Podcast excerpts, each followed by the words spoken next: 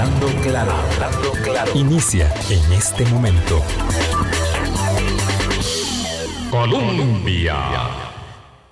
Con un país en sintonía, son en punto las 8 de la mañana. ¿Qué tal? ¿Cómo están? Muy, muy buenos días, bienvenidas, bienvenidos. Hoy es viernes, cierre de semana, con una eh, noticia evidentemente que acapara la atención, porque no hay quien pase de lado, sea indiferente, no le interese el tema de las pensiones.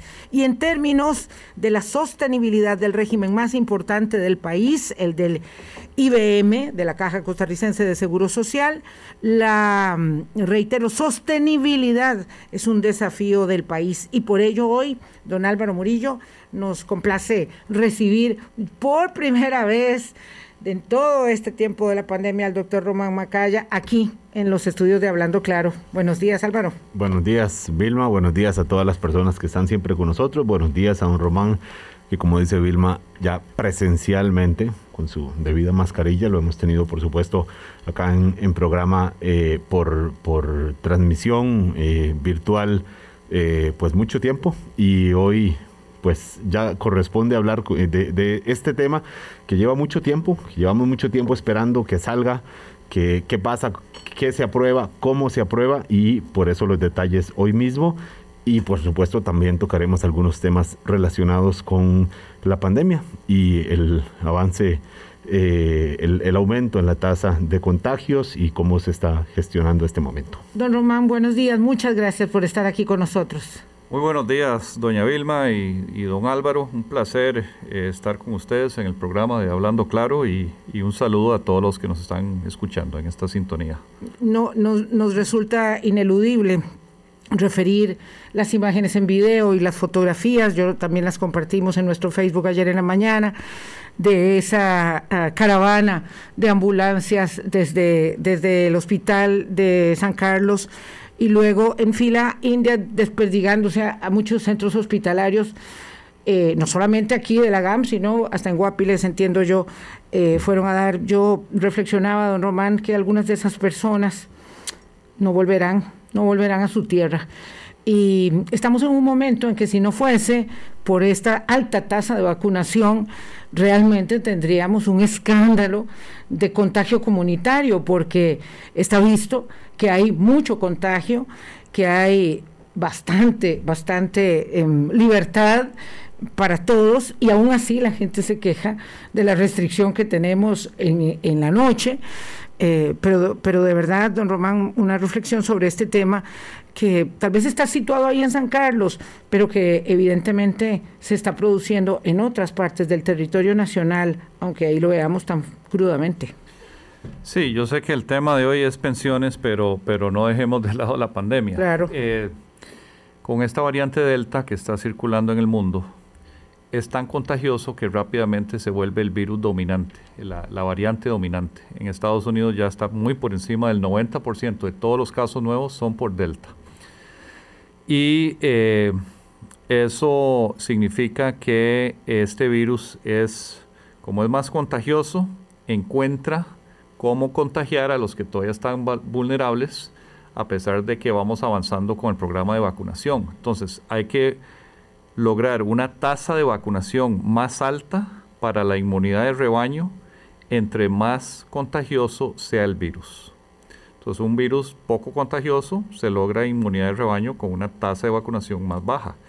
Un virus de alta eh, infectividad eh, requiere una tasa de, vacunación más alta. Entonces, primer eh, mensaje, vacunémonos todos. Si nos vacunamos todos, somos como un rebaño, ¿verdad? Es, eh, nos protegemos unos a los otros vacunándonos todos. Y las vacunas salvan vidas. Lo que estamos viendo en las unidades de cuidados intensivos, que están básicamente saturados, ¿verdad? O sea, estamos otra vez por encima del nivel óptimo de saturación, eh, que no quiere decir que no se estén atendiendo a los pacientes, pero ya hay que diluir la atención del personal médico, de los especialistas, de los enfermeros eh, eh, con experiencia en manejo de, de pacientes críticos. Esas unidades ya no tienen tantos adultos mayores como antes. ¿Por qué? Porque los adultos mayores ya han alcanzado una altísima tasa de vacunación. En adultos mayores a 100 años fue más del 100%, o sea, aparecieron centenarios que, no teníamos registrados. De 90 a 100 años estamos como en 97% de tasa de vacunación de todos. Eh, y así vamos bajando con las edades a cómo va avanzando la, el programa de vacunación. Pero entonces, mensaje número uno es vacúnese. Y luego, obviamente, hay que seguirse protegiendo. Uno siempre se puede infectar a un vacunado, pero la vacuna le disminuye drásticamente las posibilidades o las probabilidades de terminar en el hospital versus una persona que no está vacunada. Entonces hay que vacunarse. Don Román, ¿tienen ustedes un, indicador, una cifra que nos diga cuántas de estas personas que han, están en este momento en las unidades de cuidados intensivos con COVID-19 eh, están vacunadas? Porque mm, eh, yo creo que, que, que, esto debería hacer la diferencia, por lo que usted está justamente comentando, si además son personas que con un perfil de, edad y de condiciones diferentes a las que ha habido en otros momentos, podríamos decir, no sé, eh, podrían, podríamos desglosar la cifra de, de, todas las personas que están ahora en cuidados intensivos, cuántas sí tienen vacuna y cuántas no, como para poder dimensionar el valor de la vacuna, justamente. Sí, la cifra exacta se la quedo debiendo, eh, pero la voy a pedir porque creo que es muy importante comunicar eso. Lo que sí es eh, totalmente evidente es que las personas en UCI son más jóvenes hoy que de lo que eran el año pasado y eso es porque los adultos mayores ya en, en, su altísima mayoría están vacunados. Déjeme mostrarle el esquema completo. Déjeme mostrarle el universo pequeño de, de, mi tierra de adopción, de San Carlos. El doctor Carrillo, Edgar Carrillo, el director, dice que nueve de cada diez hospitalizados en el hospital de San Carlos no están vacunados, no han sido vacunados. con, nada, no, no, no, se, no se vacunaron, no quieren ir a vacunarse. Eh, bueno, tanto que comentábamos en su momento que la gente eh, pues iba a hacer el, el, el, turismo, pasar el día y vacunarse de una vez. Y eso era porque estaban sobrando vacunas, no es porque llevaron allá más de la cuenta porque sobraron y el proceso es de convencimiento, ¿verdad? Me lo decía una, una amiga mm, este, profesora, porque, porque eh, convencer a los muchachos que también vayan, convencerlos a todos, no solamente a los más jóvenes, no es un asunto solo que se están negando ellos, sino gente de mediana edad. Entonces, Mm, a pesar de que nuestra reticencia vacunal es tan baja en Costa Rica, tenemos esta especie como de, bolsones y además siempre va a haber un grupo de anti, anti todo. Y tenemos un grupo de antivacunas, tenemos que reconocerlo, porque, bueno, anoche nos llegaron 234 mil dosis nuevas, eh, adicionales, quiero decir, y la circunstancia eh, va muy bien en temas de, de suministro Sí, ha, eh, ido aumentando el, promedio de entrega semanal de, dosis de las, de las vacunas, tanto las de, principalmente las de Pfizer, pero las de AstraZeneca también comenzaron a llegar más. Y eso nos permite acelerar el programa de vacunación. Eh, entonces, si alguien, si alguien lo llaman o simplemente está disponible en alguna zona donde vive la vacuna, vacúnese. O sea, esto, esto es la medida de salud pública más importante que podemos tener y es la medida al retorno a la normalidad más importante que podemos ejecutar. Oye, un diputado que dijo, ¿para qué si de todas maneras he conocido gente, diputado de la República de Costa Rica, mm. he conocido gente que ya se había vacunado y se murió? ¿Y qué le decimos al señor Melvin Núñez? Bueno, es que... Eh, Voy a, decir una anécdota. El otro día estaban entrevistando a un ex director de la CDC en Estados Unidos. Ver si la vacuna debería ser obligatoria o no. Y dice, bueno, yo no voy a entrar en, un tema eh, polémico en estos, pero sí les voy a dar un dato. Un dato. En Estados Unidos ya las, las, muertes van para arriba otra, vez, los contagios, porque todavía hay mucha gente sin vacunar. Ahí hay más antivacunas que en Costa Rica. Sí, obviamente, sí y eh, dijo, dio la cifra, eh, hoy se murieron, no sé, 500 y pico, ni una sola de ellas estaba vacunada. Usted decide si se quiere vacunar. también conocemos personas que van con el cinturón de seguridad y se han muerto en accidentes de tránsito. Lo que es cierto es que el porcentaje, de la posibilidad de morir con cinturón y sin cinturón es completamente otra. Yo creo que el, el, símil y la comparación es, es más o menos esa. No hay garantía, no hay forma de blindarse por más que esté el esquema completo, pero las probabilidades de enfermar y de enfermar gravemente sí se reducen drásticamente. Por eso es importante, ahora que está aquí la colega Cinia acá en la cabina de, de Columbia 98.7, es bueno tener el dato de, de cuántos de las personas que están en UCI tienen la vacuna y cuántas no, porque eso nos puede permitir para muchas personas tomar una decisión diferente. Bueno, hemos puesto más de 3 millones de dosis de vacunas, ¿verdad? Tenemos más de un millón de personas con, esquema completo. Han muerto aproximadamente 200, eh, me parece que 275 personas. Eh, creo que habíamos llegado a eso eh, con doble dosis. Creo que eran 275. Aquí me dice un amigo médico que, que él tenía cifra de 240. Pero bueno, es decir, evidentemente la vacuna eh, tiene un nivel de efectividad, ¿verdad? de eficacia, eh, porque ya sabemos que tiene completa seguridad, eh, para quienes lo duden, pero, pero es una poderosa herramienta, no es la única del arsenal y siempre hay algunas personas que van a contagiarse y enfermar. De hecho, hay mucha gente que está contagiada en este momento y está vacunada y no le ha ido nada mal porque es como una gripe. Ahí sí es como una gripe. Así es. Es que lo que previene la vacuna es, en, su gran mayoría de, los casos, es un caso severo de COVID. Puede que, le, puede que se contagie, pero lo más probable, y, abrumadoramente más probable, es que no va a ser severo el caso. Vamos a adelantar esta pausa, son las 8.12 de la mañana para entrar en materia. ¿Cómo aseguramos la sostenibilidad del régimen de pensiones de a poco? porque aquí en Costa Rica lo hacemos todo gradualmente. Este, ayer se dio un paso en esa dirección, es un paso pequeño, pero un paso al fin. Vamos a hablar con el doctor Román Macaya sobre ello. Colombia. Con un país en sintonía, 8.15 de la mañana, este es un tema muy sensible eh, el que más, el que menos decíamos, está eh, directamente beneficiado, perjudicado, involucrado en el tema de las pensiones, hoy o mañana. Eh, eliminar la jubilación anticipada, esa, esa, esa fácil prerrogativa que 40 años atrás, un poquito más, se, se incluyó en el sistema de pensiones, ¿cómo nos va a garantizar una sostenibilidad un poquito mayor, entendiendo este como un pequeño paso, y ahí vamos a ir desgranando tema a tema, esta decisión que tomó ayer por mayoría la Junta Directiva de la Caja de eliminar, repito, la jubilación anticipada en un periodo más o menos de dos años, don Román. Sí, eh, a ver, vamos a, dimensionar primero el, paso que hemos seguido o la, la ruta. Desde hace más o menos tres años trazamos una ruta de que eh, había que fortalecer el IBM para garantizar mayor sostenibilidad y generar confianza principalmente en los jóvenes de que el sistema ahí va a estar cuando ellos y ellas ocupen una pensión.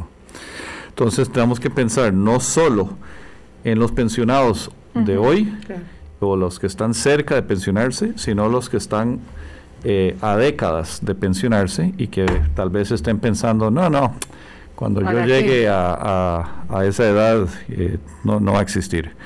Hay que generar confianza. Entonces, esa ruta empezó con la elaboración de un nuevo estudio actuarial muy sólido, proyectaba a 100 años las, las pensiones, o sea, proyectaba pensiones para personas que no han nacido todavía.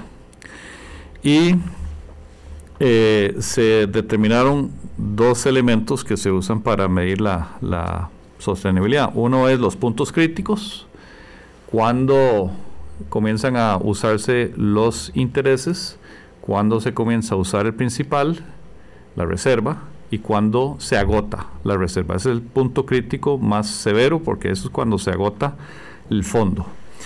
Y luego, por otro lado, la solvencia del sistema, que significa, si proyectamos a 100 años en, en dólares, en colones corrientes, digamos, o, indexados para que, digamos, tenga el mismo valor de adquisición de todos esos colones, ¿cuánto estamos prometiendo como sistema versus lo que estamos proyectando recaudar como sistema? Y lo que el estudio arrojó fue, bueno, el primer punto crítico ya lo conocíamos, los intereses se han estado usando desde el 2012, eh, eso no es nada eh, inusual y como no se usan todos los intereses, los intereses que no se usan se van capitalizando, entonces a pesar de que se usan intereses, el fondo va creciendo. Una parte. Eh, se va capitalizando. Entonces el segundo punto crítico, que era cuando llegamos a tener que usar los recursos de la reserva, eso era el 2030, o sea, en nueve años de hoy. Y luego, cuando se agota la reserva, se proyectaba al 2037.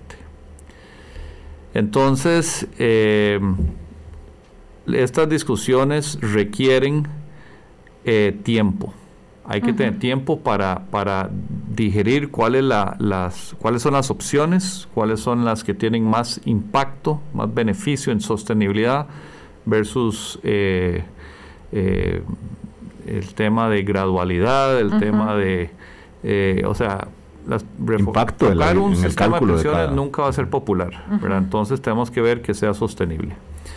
Y por otro lado, eh, lo que arrojaba la solvencia es que estábamos eh, justo debajo del 50%, o sea, por cada colón que nosotros proyectamos recaudar en los próximos 100 años, estamos prometiendo dos colones. Al, conjunto, a todas las personas que se van a estar jubilando eh, bajo el régimen del IBM. Y entonces esto, eh, en base a este, eh, este análisis, se evaluaron diferentes opciones de qué, qué reformas, cuáles son los elementos que se pueden reformar en el IBM. Y el que tenía el mayor impacto es uno que nunca se había discutido antes, que era cerrar la jubilación o el retiro anticipado. Y quiero eh, tocar aquí el tema anticipado, porque ha habido mucha noticia de que lo que se está haciendo es elevando la edad de jubilación, y eso no es así, no es preciso.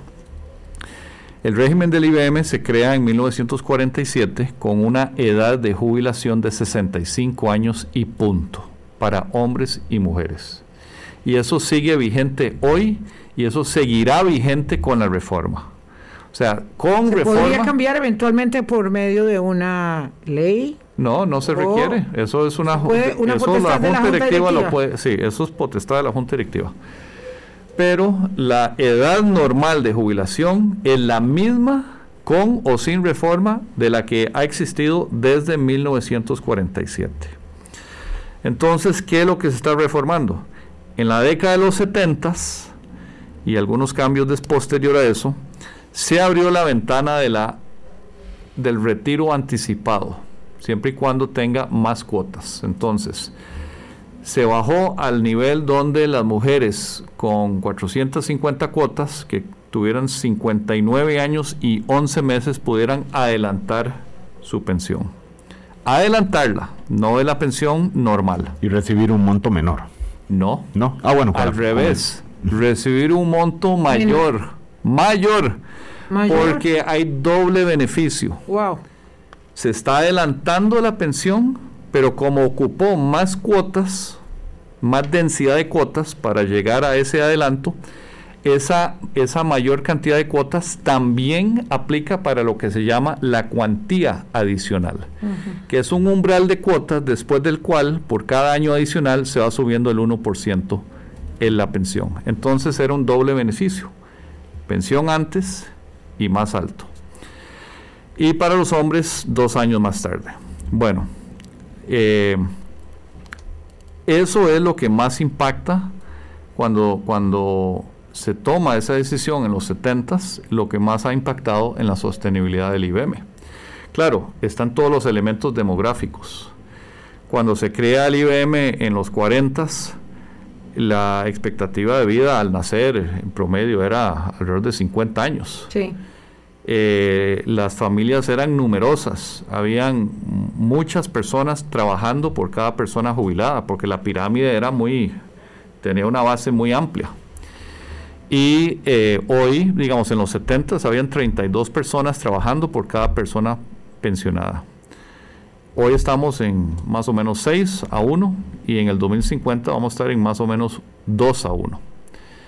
Eh, la longevidad afortunadamente y gracias en gran medida a nuestro seguro de enfermedad y maternidad, eh, se ha extendido ampliamente. De las, de, estamos entre los países ricos en términos de indicadores de salud, de longevidad. Al punto que hoy la expectativa de vida al nacer es más de 80 años. Eh, y son 82 para mujeres y 78, más o menos, estoy redondeando, pero para, para hombres. Entonces, eh, este elemento es de los que más impactan la sostenibilidad del fondo de pensiones más importante del país, que es el IBM. Yo creo que esto es muy importante escucharlo, porque claro, la gente está muy ansiosa y hacen muchas preguntas. Eh, es más, sacan muchas conclusiones, pero yo creo que en esto lo que nos corresponde es hacer un ejercicio de escucha activa. Lo que está señalando Román es ni más ni menos que cuando se creó el régimen de pensiones, eh, el, establecimiento de la edad de pensionarse casi no lo alcanzaba nadie. La gente se moría antes de llegar a esa, a, esa, a esa posibilidad, digamos, era, era, era baja. Y hoy la expectativa de vida nuestra es muy elevada, por lo tanto es muy costoso sostener el sistema. Hay que, hay que este, detallar sobre, esta, sobre el tema de la expectativa de vida. la expectativa de vida al nacer que hoy es ya por estar por encima de los 80, es el promedio. Pero en el camino de una persona viviendo hasta esa edad, hay muchos de su corte, de los que nacieron en su año de nacimientos, han fallecido en el camino. Y esos contribuyen a ese promedio. Entonces, la persona que llega a los 65 años, que es la edad normal de jubilación, no es que le quedan en promedio 15 años para vivir, le queda mucho más que eso. Sí, sí, claro. Entre más vive uno, más es su expectativa futura de vida, más allá de, la, que tenía al nacer. Sí, no es lo mismo mi expectativa de vida en 1959, ¿verdad? Cuando yo nací, que la que tengo hoy en el 2021, sí. con más de 60 años. Pero este efecto que se da en todo el mundo es extraordinario en Costa, Rica. Y, entre más nos envejecemos, aquí hay un fenómeno de un envejecimiento relativamente saludable, lo de la zona azul de Nicoya y todo eso. La persona que llega a los 90 años en Costa Rica tiene la expectativa de vida futura más larga del mundo. Del mundo. La, la que llega a quien llega a 90, años tiene más posibilidades de vivir más que un aquí en Costa Rica que en cualquier otro país del mundo. Claro, por eso es que aparecieron más personas, lo que decía don Román no, no era un artificio, ¿verdad? Más personas decían de las que teníamos conocimiento. En la vacunación. Sí, entonces ese fenómeno de por qué hay una zona azul en Costa Rica, de esa longevidad relativamente saludable, por lo menos en, esas, en esos adultos mayores que tienden a, a tener un estilo de vida saludable, claro, genera enormes retos. No solo en el sistema de pensiones. Claro, en el sistema de salud mismo. En el sistema de salud, porque entre más envejecen las personas, más consumen servicios de salud, más demanda hay. Y esos servicios son más sofisticados, ¿verdad? son más, onerosos, son más onerosos, ¿verdad? Sí. Eh, implican un enorme esfuerzo que el país, mm, yo creo que no sé si suficientemente nos lo reconocemos, ¿verdad? Como sociedad, como democracia, como Estado, pero es un enorme esfuerzo. Ello implica también la responsabilidad de los actores políticos, en el buen sentido de la palabra, y la Junta eh, Directiva de la Caja es, para todos los efectos, el gobierno de la Caja de Seguro Social, de hacer lo correcto. Es es un tema odioso. Este sería terrible, no quiero pensar, si nos pensionáramos a los 70 años, que ya deberíamos estar por ahí, me imagino yo, por 72, no sé. Pero lo cierto es que esta es una decisión, digamos, que genera mucha controversia porque las personas asumen como que eh, a los 65 años ya están, ya no deben trabajar más, ya no, ya están muy agotadas. Yo tengo cantidad enorme de amigas de más de 65 años que todas están trabajando y no quieren dejar de trabajar. Eso es lo más curioso. Y amigos también, y no quieren dejar de trabajar. Eh, ese es otro elemento. ¿Cómo ha cambiado la naturaleza del trabajo hoy versus 1947? O sea, remontémonos para atrás a la década de los 40 y las condiciones laborales de ese entonces. Trabajos mucho más físicos, por supuesto. Era más físico, era eh, mucho trabajo en el campo. Eh, hoy es mucho de servicios, es, eh, es, un trabajo para mucha gente más, más de usar neuronas que... Intelectual. Que, músculo. Que músculo. Y, y entonces todo esto va en conjunto con esto. Ahora, lo más fácil para la Junta Directiva actual hubiera sido patear la bola. Eso es lo más fácil. Quedan nueve meses para que haya cambio. Ha venido pasando varias décadas, don Román, en este tema. Sí, entonces. Muchas juntas directivas ya patearon la patear bola. la bola. Eh, nueve meses pasan rápido. Cambia la junta directiva. La junta directiva es multisectorial, tiene tres miembros nombrados por el Estado tres miembros nombrados por el sector patronal y tres miembros que representan a los trabajadores, dentro de los cuales está el, sector sindical, sector cooperativista y sector eh, solidarista. Esos nueve miembros cambian en nueve meses. ¿sí? Podemos decir, no, nueve meses aquí en tanta cosa que nos distrae en el día a día, eh, Hagámonos los tontos. Sí, veamos al otro lado. Y eso hubiera sido lo más fácil, pero hubiera sido muy irresponsable. Don Román, vamos a contestar muchas preguntas, digamos, como muy puntuales. respecto de la propuesta eh, que se estuvo estudiando desde el año pasado y esta, hay una diferencia. Es decir, antes la propuesta era todos a los 65 años, eliminación anticipada de la jubilación, y ahora los hombres se quedan en los 65 años legalmente establecidos desde el inicio y las mujeres eh, se podrán pensionar a los 63 y tantos.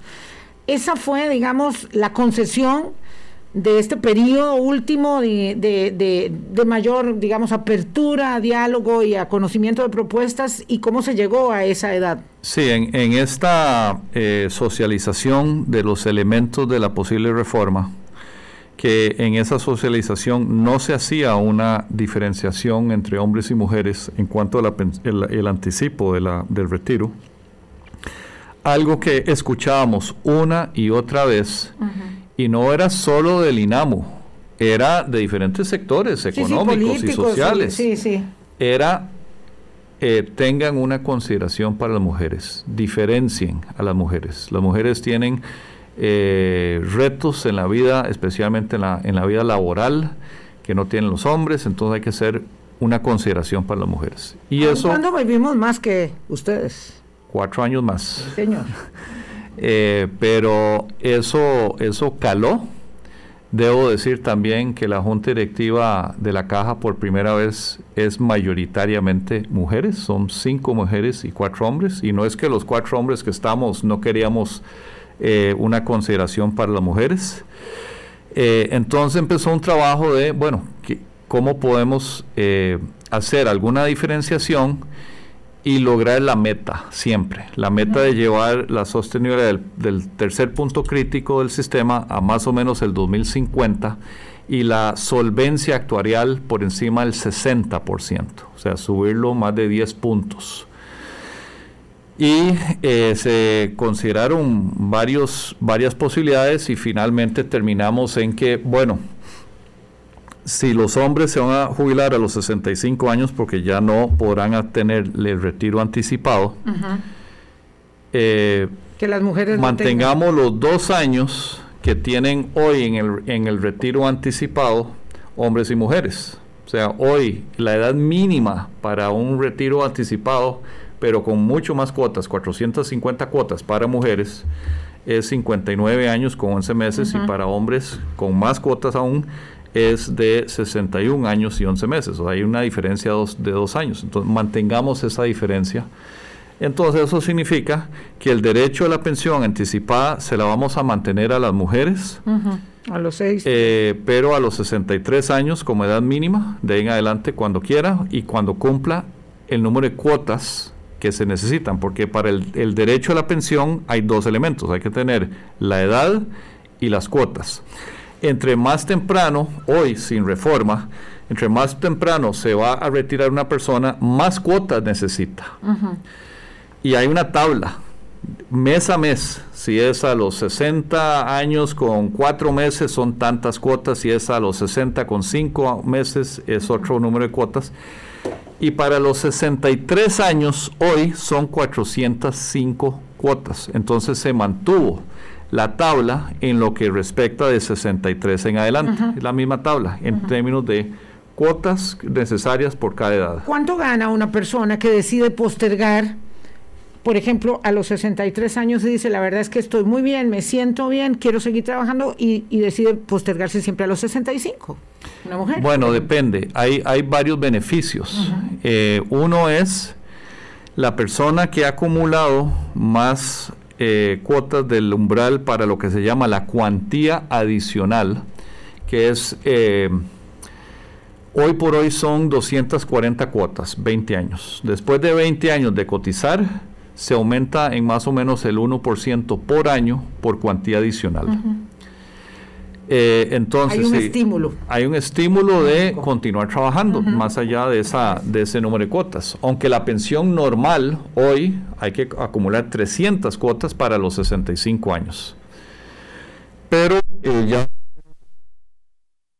comienza a acumular esa cuantía adicional. Esa cuantía adicional, ese umbral, se elevó a, los tres, a 300 cuotas.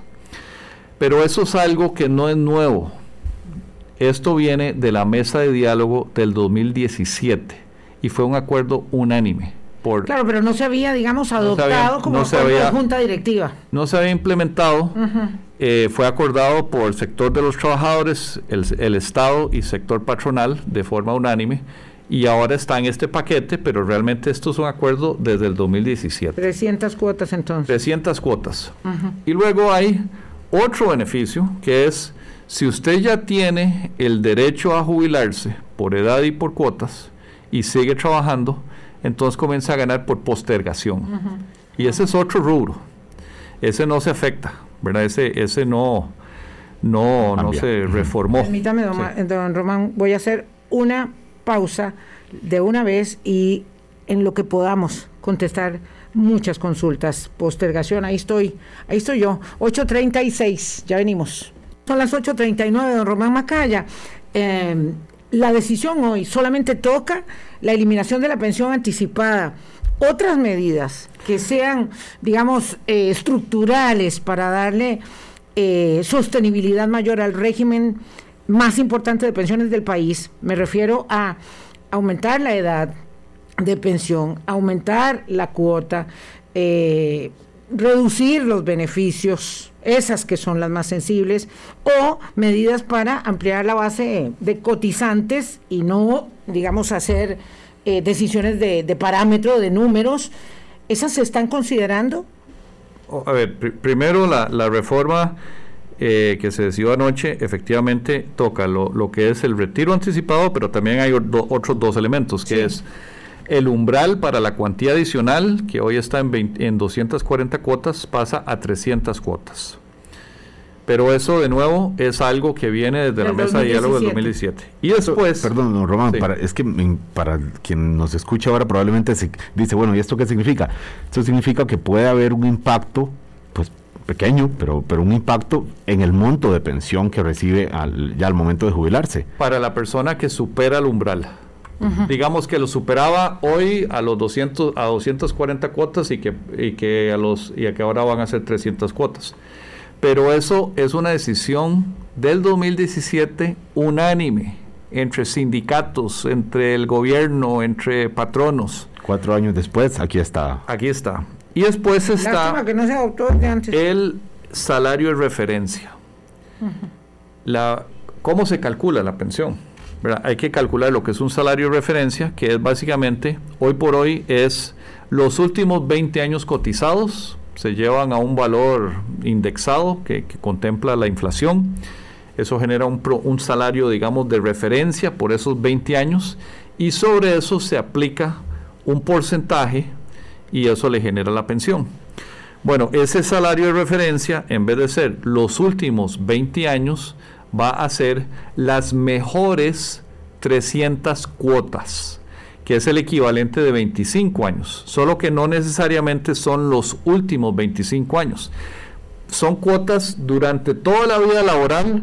El sistema va a identificar cuáles son los 300 mejores salarios mensuales que aportó al sistema traídos a un valor de, indexado contemplando la inflación y ese va a ser su salario de referencia sobre el cual se aplica el porcentaje para calcularle la pensión. Y esto sí puede beneficiar. Es que yo imagino que quienes nos están escuchando quieren escuchar qué me afecta, y qué me perjudica y qué me beneficia. Esto último sí depende de la general Depende de la persona. ¿Cuándo fueron sus mejores cuotas? Si fueron durante los últimos 20 años, pues sale igual, sale como Puede que salga igual, si fueron antes se beneficia, o sea, ahí, depende, cada persona tiene su, su historial laboral y, y, eso es algo más como, más para reflejar lo que fue el aporte de esa persona durante su vida al sistema de pensiones. Don Román, eh, este es un paso, pero entendemos que es un paso muy pequeño. La Junta Directiva tiene la prerrogativa de tomar decisiones mucho más drásticas, ¿verdad? Que son, digamos, socialmente traumatizantes. ¿Eso habrá que hacerlo en algún momento? ¿O eso nos permite al menos dimensionar hoy que lo que se ha hecho es estrictamente lo necesario para darle un balón de oxígeno a nuestro sistema, entendiendo que faltan otras medidas y que otras juntas directivas van a tener que tomar esas decisiones? A ver, lo que se decidió anoche efectivamente son, son decisiones que están en la, en la cancha de la Junta Directiva. Hay otras opciones que, que igual se cuantificaron, cuál, cuánto es el impacto de, de realmente elevar la edad de jubilación más allá de los 65 años y todo eso. Y eso en, en, muchos países del mundo, eso es lo que están discutiendo. ¿Cuánto por encima de 65 van a subir la edad de jubilación? Aquí no estamos tocando la edad de jubilación normal. Por eso no ahora, pero podría ser eventualmente que eso se tenga que tocar. Hay, hay elementos que pueden ser parte de una solución de largo plazo, pero que ya trascienden las potestades de la Junta Directiva. Por ejemplo, una consolidación de los regímenes de pensiones del país. Sí. lo que plantea la superintendente de pensiones, doña Rocío Aguilar. Y que entonces eh, lo que son aportes del Estado, de Hacienda, a diferentes regímenes, entren al IBM. Pero claro, eso, eso, es, eso es un diálogo político de muy alto de calado. Mucho calado, tanto como darle pensión a tanta gente que no tiene pensión, como universalizar las pensiones, ¿verdad? No me refiero solo al no contributivo, sino a la inmensa cantidad de gente que no tiene cómo. Y luego está, eh, hay ideas eh, realmente brillantes. Eh, don Walter Coto, cuando fue diputado, estuvo hablando de eh, la pensión consumo. Siglo pasado es eso. Sí. Ya hace, más de ¿qué? 25 años. Pero eso nadie lo ha implementado en el mundo. Eh, todo el mundo consume durante su vida, pero no, no todo el mundo cotiza durante su vida porque hay mucha informalidad. Entonces, el concepto de esa pensión consumo es que eh, un porcentaje, que puede ser muy pequeño al inicio, del IVA, o en ese momento puesto de ventas, pero ahora es el IVA, se va a una cuenta individual de la persona. Sí, como un mini iniciativas ya de ley. Como un, sí, como un mini ROP. Sí. Pero que después de cierto número de, de digamos, de, de, de, niveles de ingreso, digamos, sobre, sobre el, el salario mínimo, se vuelva solidario, que ya no solo entre al al balde personal de la cuenta individual, sino a un balde eh, solidario, donde fondos que entren de ahí entren tal vez al, al IBM, a, ayudarle a sostenibilidad.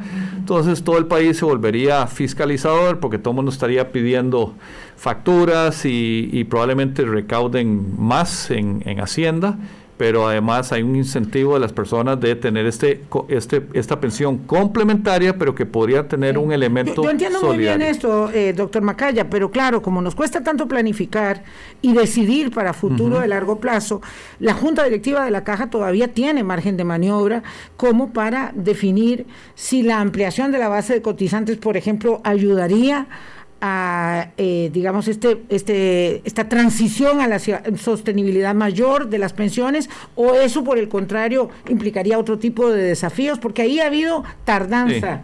Sí. o sea, esta junta directiva eh, concluye con, con, esta reforma. Esta es la reforma que deja al país, esta junta directiva, lo que nos da unas décadas para esta discusión nacional a otros elementos que pueden requerir leyes y otros actores que trascienden la Junta Directiva de la Caja, pero digamos ampliar de, de formalidad, eso ayudaría a los puntos críticos, ¿verdad? Le daría mayor eh, perspectiva futura a cuándo se va a agotar el fondo de reserva. lo ampliaríamos porque habría más cotizantes entrando, versus la cantidad de pensionados.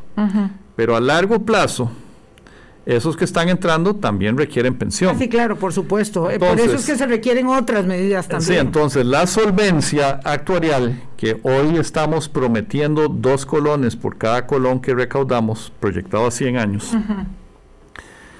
Esto es contraintuitivo, pero eso más bien empeora con mayor formalidad. Entonces hay que resolver los dos temas, hay que resolver los temas de corto plazo. En el largo plazo. En el largo plazo. Entonces hay que resolver también lo de largo plazo. Sí, sí, esto de que lo empeora, mm, digamos, tiene sus bemoles, porque socialmente, digamos, lo que más nos empeora como sociedad es tener una vejez pauperizada. Y hay que tener una mayor formalidad en nuestro Así país. Es. Eso sin lugar a dudas. claro, no quiero que quede la idea de que tal vez es un problema. Implica también estas reformas más integrales a nivel país. Eh, don Román, no se imagina usted cuántas consultas en nuestra plataforma 70030303, pero eh, yo creo que muchas se resumen en una pregunta. ¿Qué pasa con quienes tenían el cálculo de poder acogerse a la pensión anticipada en los próximos eh, ya no dos años, porque el rango que ustedes están dando es que sí se podrá en los próximos dos años, pero digamos a partir del 2000, eh, ¿qué? 2023, finales del 2023, eh, quienes decían, bueno, yo me iba a, pensionar en el 2024 y me iba a coger a la pensión anticipada porque ya tengo las, iba ya a cumplir las cuotas. Quien tenía el cálculo de pensionarse con 62 años, un hombre, a los, en el 2026, que lo descarte, así es. Básicamente la transición es 24 meses o dos años después de publicada el reglamento definitivo. Los pasos a seguir ahora son, se tiene que elaborar el reglamento en borrador, se trae a la Junta Directiva otra vez, la Junta Directiva lo aprueba para publicación en consulta pública. Ahí se reciben todas las, las observaciones, se analizan, eh, se contemplan las que, las que procedan para incorporar el reglamento y luego ya cuando se publica el reglamento en definitivo son dos años más. Entonces estamos hablando efectivamente por ahí de 2024. 2000, finales del 2023 a principios del 2024. El que tenga el derecho o eh, haya llegado a, consolidar el derecho por edad y por número de cuotas antes de eso, lo puede hacer. O sea, nada ha cambiado antes de eso después de eso ya habrá, se habrá completado la transición y estaremos con las nuevas reglas del el IBM. Claro, que es que, mm, que nos, consultan aquí, mi esposo estaba para pensionarse con 62 años en el 2026, entonces ya no. No. La respuesta es, es que cuando cualquier reforma que vaya a, a cerrar la pensión anticipada, no la de edad normal, alguien va a tomar en, en el en el, alguien, en el filo. Y entonces dice, no, pero entonces amplíelo un año más. Bueno, en ese año más hay otro grupo que siempre estará eh, en, en, el filo de eso. O sea, siempre va a haber un grupo en el filo de esa, de esa transición. Hay que, eh, Reiterar, la edad normal de jubilación sigue siendo la misma que en 1947. El número de cuotas que se ocupan para de 63 para arriba, para una jubilación, un retiro anticipado en mujeres sigue siendo la misma que, que aplica hoy, de 63 para arriba.